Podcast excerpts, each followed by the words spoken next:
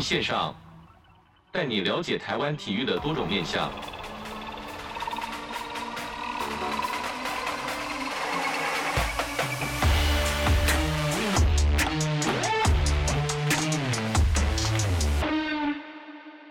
体育线上带你了解台湾体育的各种面向。Hello，各位听众朋友，大家好，欢迎收听本周的体育线上，我是子敬。那台湾在疫情之后呢，大家有没有发现，在山域或者是海边的活动，不管是活动的人口，或者是活动诶、举办的活动，都蓬勃的发展。包含像山域的部分，像溯溪啊、攀岩，或者是呃登山等等相关的活动，都是呃大家在 IG 上面其实都可以看到，蛮多的朋友都来这发这个美照的。那在海边部分呢，包含像 SUP 呀、啊，或者是冲浪、风帆等等相关的活动，也都在近期的蓬勃发展。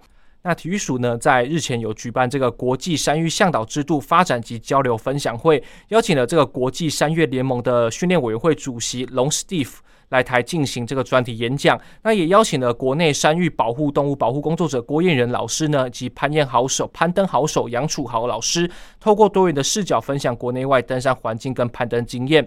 那也以展场的形式邀请这个台湾野外地区紧急救护协会。跟台湾山月杂志进行了这个西带型加压舱及台湾山林资讯的推广。那会场的内容安排非常丰富，那吸引了超过一百位的山友们莅临参与。那当然，举办这个会的重要目的呢，其实大家都知道，其实进了山或者进了海，其实都是有相关的危险性。那体育署透过相关的制度培育呢，让这些的工作者或者是运动员能得以有相关的证照，不管从基础的防护啊、救护，甚至到山林的知识跟自然环境的保育，都有相关的这些考试内容跟计划培育。透过证照的成立呢，也让这些呃一般民众可以。借由这些有证照的老师们带领进的山林或者是海域，可以拥抱大自然，有更安全的拥抱大自然。那今天节目呢，会分成两个段落，在前面呢，我们是邀请到教育部体育署全民运动组的杜世娟科长来跟我们分享这次这个研讨会所办理的重点。那在第二段节目呢，就会跟大家来分享子敬之前访问到一位旅行作家温特。他跟我们分享了从事山域活动有没有什么东西需要注意的，以及他当初怎么会进到山域来进行登山的活动。那我们现在进到主题，首先就邀请到教育部体育署全民运动组的杜世娟科长。科长你好，哎，你好，主持人你好，哎，大家好哈，各位听众大家好，我是教育部体育署全民运动组杜世娟。那想请科长先跟我们分享一下台湾的这个山域向导制度，从创立至今的严格跟发展，是近期因为这个活动频繁的增加才有这个制度吗？还是从体育署从以前就有专门的这个配套措施来跟我们分享一下？好的，其实我们早在之前呢，体育署之前是在是行政院体育委员会的时代哈，就已经有在一百零一年就已经有订定一个三育向导受证的管理办法，然后之后配合组织的改造呢，我们这一个相关的权责就由教育部来管辖。那法规的名称呢，我们也修正是山域向导这个检定办法。是。然后呢，历经一个时空的变化，还有一些实物的需求，比如说民法也修正那个所谓成年成年的年龄嘛。哦，是十八岁。对对对，所以有经过了四次修法之后，而且我们把原来的那个登山向导和攀登向导本来只有两类，那因因应了这一个时空的变化，哈啊，然后也调整叫做登山、溯溪、攀岩和雪攀这四类，然后也增加了一个检定者，哈，他必须要取得一些训练机构的一个训练合格证明之后。然后来来参与检定，哈，来让我们这个山域向导制度，呃，来趋向哦一个专业，然后也更符合那个社会的需求。相信应该是近几年，尤其疫情之后，这个户外活动蓬勃的发展，相关的配套，应该体育署都有做相关的应，应该是所谓的滚动式调整吧。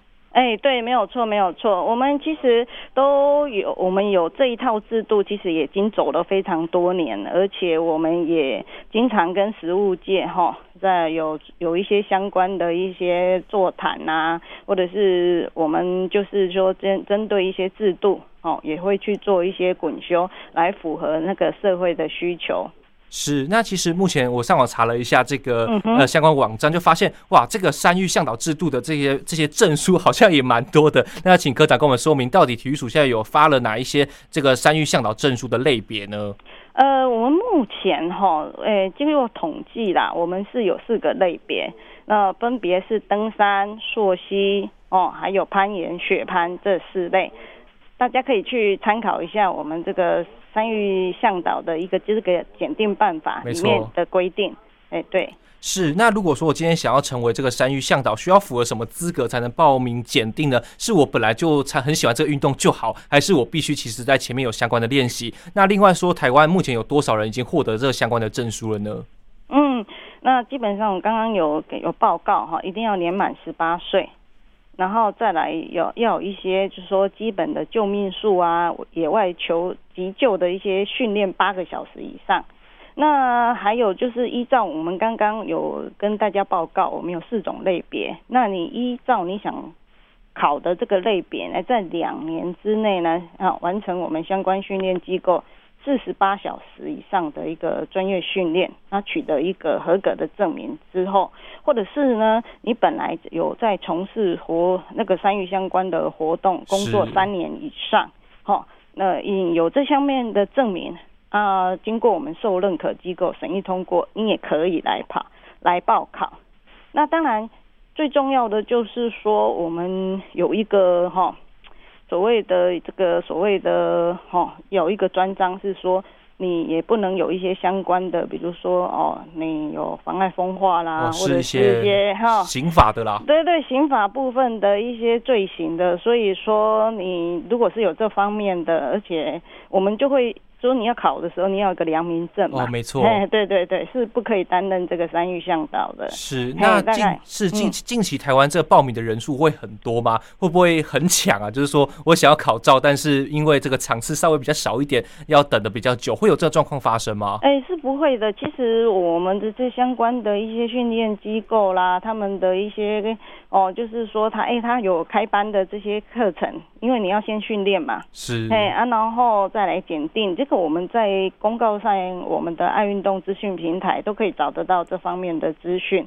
那刚刚您也有提到说，那我们目前啊，就是这个发证的，就是说，哎，这个山域向导证哦，或者是我们这四个类别的证大概有多少？来跟大家说明一下。目前我们统计到十一月十号，哈。哦、那个这个资料很新哦，对对对，还蛮新的。所以我们的山域向导证就有六百二十九张哦，是。那登山向导其中啦，这是整个 total 统计是六百二十九。那登山向导的部分呢是四百九十二张，是。那溯溪的部分呢是一百三十五张，那攀岩的向导有两张。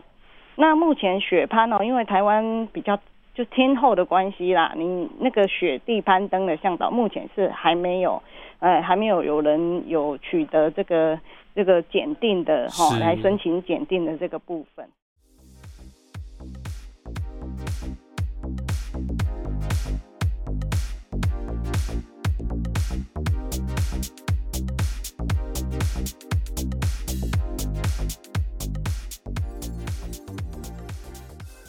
是感觉这些证照慢慢的，其实因为毕竟一个证照就代表可以去呃将经过相关的培训就可以去做教学嘛，所以就是感觉说像是一个培育种子教师的概念，让这些呃这些喜欢这些户外运动的选手，你看我们讲选手好了，这些选手可以拿到这个资格之后呢，能可以来再去教导其他的一些山域知识。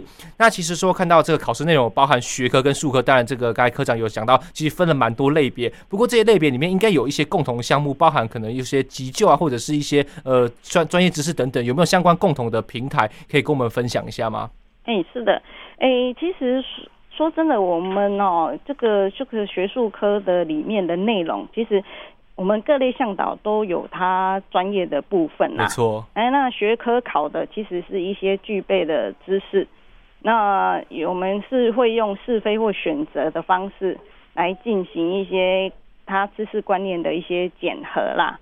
那登山向导的主要是说山域环境的知识啦。那不不管是说哦，你要对于这一个环境，比如说哈、哦，你的地形啊，海拔、海拔啦，或者是甚至其实爬山的人都知道，像蚂蝗哦，是，嘿，这个是爬山人最怕的。没错。那如果你遇到这个，你要怎么去处理？对，然后一些人文啊、动植物啊、气候地形等等的，就是说也要对环境的一些知识，然后让山域活动进行是能够比较安全，当然也要降低一些对山林环境、动植物的一些侵扰啦，这些等等的那。这些知这些我们有这这些学科啊，或者是说像刚刚有提到说一些急救啊、紧急应变啊，像之前大家就是有被风蛰有没有？哦，没错，这个 蜜蜂，没错，虎头蜂，嗯，虎头蜂，如果你遇到的时候，你要怎么去做一些紧急的处置？哦，我想这些都是一个我们考试的内容和范围。然后感觉很多这自然科学里面掺在里面呢。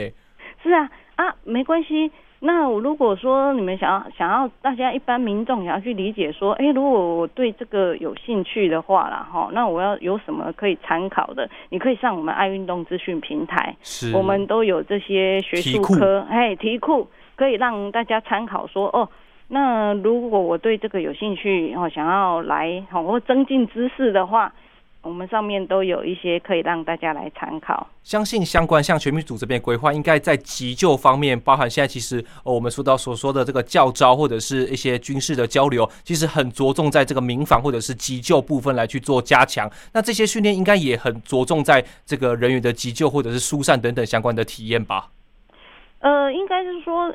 你在从事一些山域活动，当然一定会有一些突发的状况啦。没错，有时候可能是因为环境，也有可能是自己自己自身的状况。所以说，我们会尽可能把，就是说你可能会去遇到，因为在山里从事这些哦活动的时候，你的环境带来的一些哈，能够降低这些因为这些状况所带来的危害啦。因为毕竟你商业向导。你有可能是自己，或者是可能你要带队，是你要去做这些这方面的处理，所以说我们是尽可能把这些可能的需要有的一些知识。哦，然后放到我们的一个学科的考试当中啦。是，就跟听众朋友分享，子晋之前有去爬这个合欢山呐、那当时合欢山的这个应该说天气状况不是那么好，虽然说合欢山可能大家理解，其实它是有步道，其实蛮好攀登。但是下山的时候，它其实是有这个石阶跟柏油路的选择。那当时要下山的时候，有就有一个山友背背就跟我们讲说，不要走这个石阶，因为待会会起雾，有可能会找不到方向。那建议我们就走柏油路，顺着这个车道下去会比较安全。其实我相信这些山友或者是这些山域向导人员对于自然科学的环境的这些认知，其实都是非常的呃，应该算是非常的丰丰富啦。些引导我们这些算是我们麻瓜，就就是我们这种普通一般人要去爬山，可以遇到这些人，其实算是非常幸运。那其实说，如果说要成为这个认证机构，就像是我们刚才科长有说到，你可以考试嘛。那考试要去哪些的认证机构？那国内的大专院校有没有提供相关的课程，或者是辅导学生也可以从事专业向导的这个类别去努力呢？呃，我们一般来讲，我们的认定的机构啦，就是比如说哦，我们训练机构，如果你想要成为我们的训练机构的话，你可以是我们政府机构或行政法人，然后呢，再来就是说你是依法立案或有登记，而且是从事山域活动，是主要是以山域活动为业务之一的法人团体或机构，或者是刚刚您所说的，如果大专院校的话，它有开设三育向导正式的课程，还有实施三育活动实务教学专科以上的学校哦，而且就是说你也有聘相关的师资哦，而且你有相关的训练的设施设备啦，还有训练课程的规划，都可以来向哦我们来申请，哎，成为训练的机构。是，就其其实就像是蛮长以前这个，我以前念那个这个这个台湾体大嘛，然后就会有这个休闲系的老师就会带着我们一起去爬山或者是攀岩。其实相关时候在那个时候大概就认知说，哎，其实是有相关的证照可以来考。那加上疫情呃关闭了这三年之后呢，其实蛮多同学在从事这方面的运动。那其实说这个体育署在我们一开始有讲到说，先前办理这个国际山域向导制度发展及交流分享会，可以跟我们分享一下当天的情况吗？哦，感觉这个。应该说，从照片看起来，这个反应非常热烈，而且有邀请到国外的老师来跟我们分享他相关的攀登经验，对不对？对，呃，我们今年的分享会呢，是邀请到我们国际三月联盟 UIAA 呀、啊，他们的训练委员会的主席 Steve Long 来台演讲。那其实我们最主要的是去想要去知道说，哎、欸，他们的一些国就国外的这一个他们的组织运作，还有他的登国际登山向导的一个培养和考核的一些经验，来作为我们一些就是我们我的呃山域向山域向导的一个制度，是哎的一些可以借鉴的部分。那这是国际的讲者，那国内的讲者其实我们也有邀请到哦，就是人称郭雄的。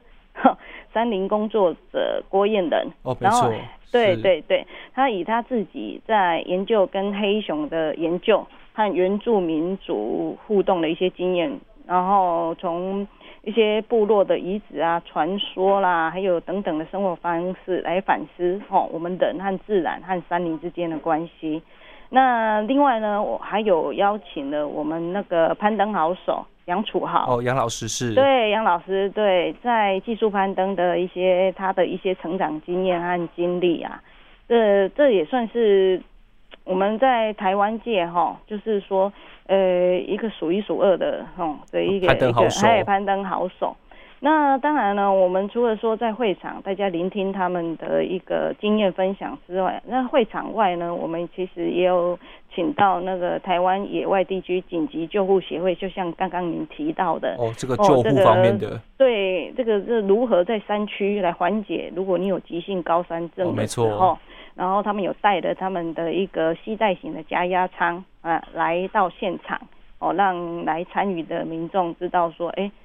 这个是怎么操作的？是，对。那另外呢，就是也有邀请到台湾三月杂志哦，就是进行一些呃山林资讯的推广，哎，让大家呢能够来参与那一场演讲的同时呢，也有一些实物的哦，实物的操作，还有就是关于我们一些山林资讯的一个获得。是。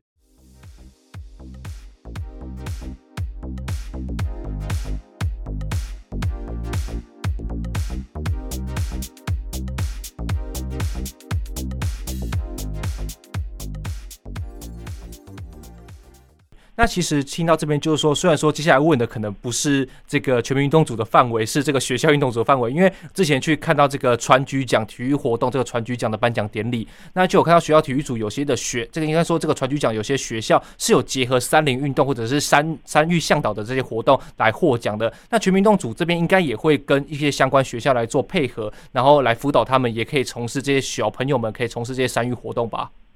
呃，是的，其实应该是这样讲。对于刚刚您提问的这一个部分哦，其实对于这个三三零三零的开放政策，其实我们是有相关的，不管是部会啦，或者是我们署里面的，好啊，那哈，因为虽然说我们是那个分都是同同一个署，但是我们有不同的就是类别类别 或是推展的对象是，嘿，按、啊、我们全民。全民组，它是我们比较属于社会体育的部分，哦、然后他们是属于学校体育的部分。那当然，如果说我们从从我们小的时候呢，就开始有这些山林啊、拥抱大自然教育对的这个知识的话，我想是对于我们台湾又是有这么美的一个山林的推广，会是更有帮助的。是，那其实子敬在做这一集的节目之前，其实也做了蛮多的这个科普的这个考察了，这个田野调查。那其实相关一般，其实一般民众如果说没有办法到户外，即使到户外的话，但是也想观察相关的问题的话，呃，相关活动的了解，那这个科长。我们是不是可以透过什么样的平台来了解体育署相关办的活动或者是一些研习呢？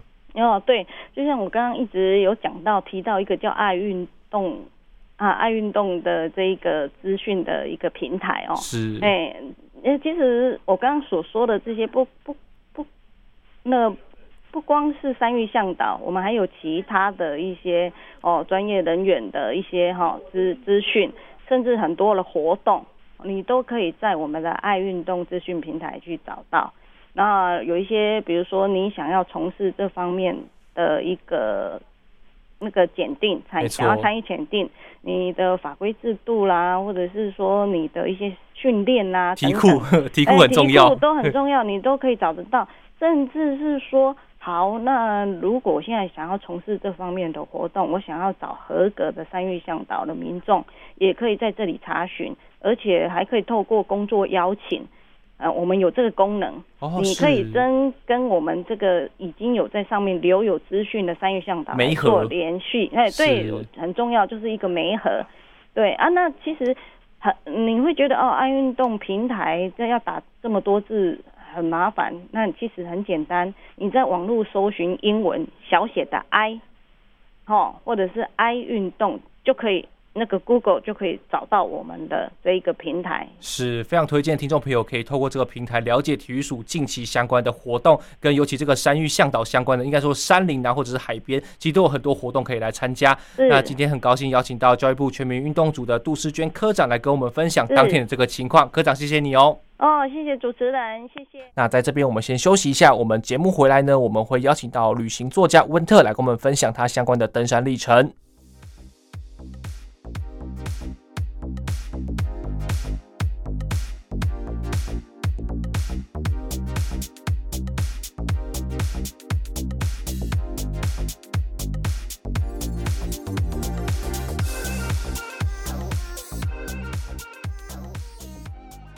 于线上带你了解台湾体育的各种面向。今天呢是邀请到这个户外冒险作家温特，成长、生活、面对是我觉得很实在的注解。那最后呢就要请温特来的经验来分享推荐的户外景点。这个就是说我们前面讲到的网美地点啊，或者是一些可以拍照的地方。那至今其实爬过了超过五十座高山，有没有让你印象最深刻的那一次呢？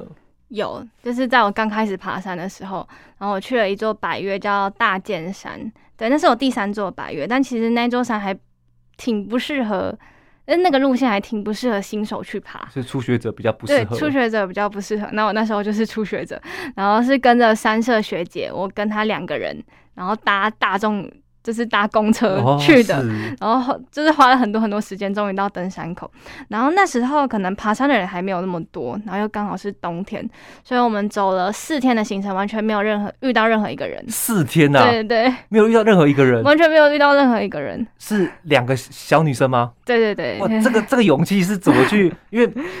你说带头灯，或者是带一些那个怎么说照明设备？嗯，我觉得我光在这个巷口，我就觉得我都不敢走过去了。这两个小女生这样子，嗯，在出发前家人都没有，哎，不要不要，不行不行，不能这样啊！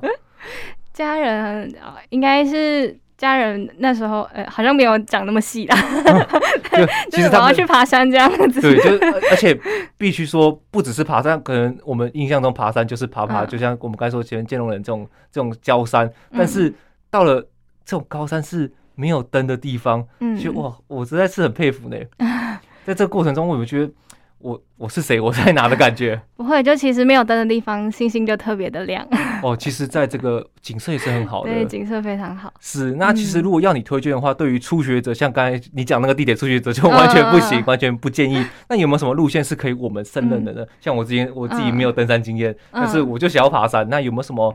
呃，觉得好像有一点点挑战，但是又不是太困难的地方。嗯，我觉得可以去合欢群峰的山都不错，就像合欢山啊，然后合欢北峰，就是都很适合新手爬。然后想要再更进阶一点的，可以去合欢西峰，一样是可以一天来回。是合欢山，是我们去五岭的那样子的，对，就是那个上上去，然后有应该算牌楼嘛，还是什么之类？就是那个也可以，应该算那个石头上面写。